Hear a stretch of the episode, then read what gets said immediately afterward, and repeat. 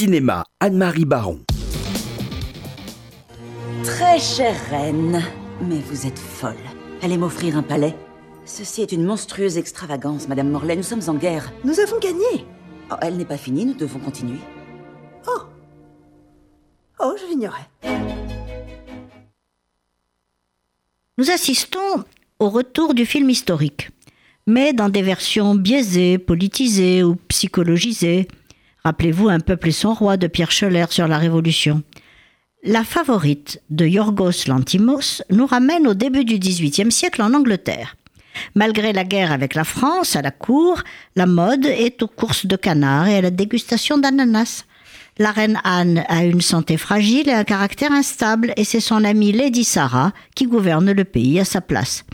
Elle prend sous son aile une nouvelle servante, Abigail Hill, pensant qu'elle pourrait être une alliée, mais celle-ci parvient à gagner la confiance de la reine et devient sa nouvelle confidente.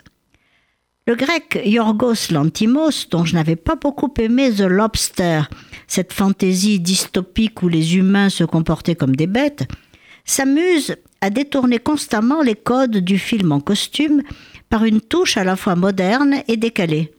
Le trio féminin qui est au cœur de l'intrigue royale est à la fois plein de ridicule, de beauté et de cruauté, dans une joute de pouvoir que le cinéaste prend un plaisir sadique à filmer. Il n'hésite jamais à l'enlaidir et à en faire ressortir l'animalité par contre-plongée et ralenti, au cœur d'un décor soigneusement reconstitué où, il faut le dire, la photographie est très soignée. La plus grande qualité du film est son prestigieux casting et son interprétation. Chaque actrice contribue à rendre humain l'univers incroyablement glaçant et cynique, voire parodique, du réalisateur. Olivia Colman, qu'on avait tellement aimée dans la série Broadchurch, est troublante en Reine Anne, malade, dépressive et tyrannique, rôle délicat qui lui a valu le Golden Globe de la meilleure actrice. Emma Stone, dans le rôle d'Abigail, est incroyable de fourberie. Enfin, Rachel Weisz, dans le rôle de Lady Sarah, est resplendissante d'intelligence et de froideur, en meneuse politique et experte manipulatrice. Certes, Yorgos Lantimos est un excellent directeur d'acteurs, même s'il souligne un peu trop le jeu des comédiennes et les relations perverses de leurs personnages. Le grand angle les emprisonne, les surimpressions les étouffent, appuient leurs moindres mouvements. Mais Ceci dit donc, la favorite souffre d'une mise en scène trop appuyée et d'une lourdeur qui tente de se faire passer pour une forme de modernité.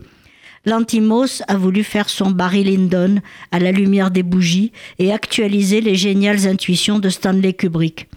Mais il y a une sacrée différence entre la distinction et le sublime de l'un et la vulgarité, le mauvais goût et l'esthétique clinquant de l'autre. Des dialogues vulgaires, très contemporains, des clins d'œil complaisants nous rappellent à chaque instant qu'il ne s'agit pas d'un film d'époque, mais d'une critique intemporelle de la vinédie humaine. Certes, la perversité est éternelle, mais on ne fait pas de bon cinéma en l'exploitant comme une vertu quasiment contemporaine. Merci Anne-Marie. Bon, on y va ou pas? Non. On n'y va pas? On peut s'en passer. On peut s'en passer. Bon, bah voilà, tant pis. Tous nos espoirs, tous nos espoirs euh, flanchent euh, en, ce, en, ce, mercredi. Euh, le dernier film que vous, que vous avez vu, je vous prends un peu comme ça, un peu hors antenne, on va Alors, dire. un autre aussi que j'ai pas beaucoup aimé, The Bill, si Bill Street pouvait parler. Alors, un, film qui aurait pu être magnifique et qui est aussi d'une très grande lourdeur.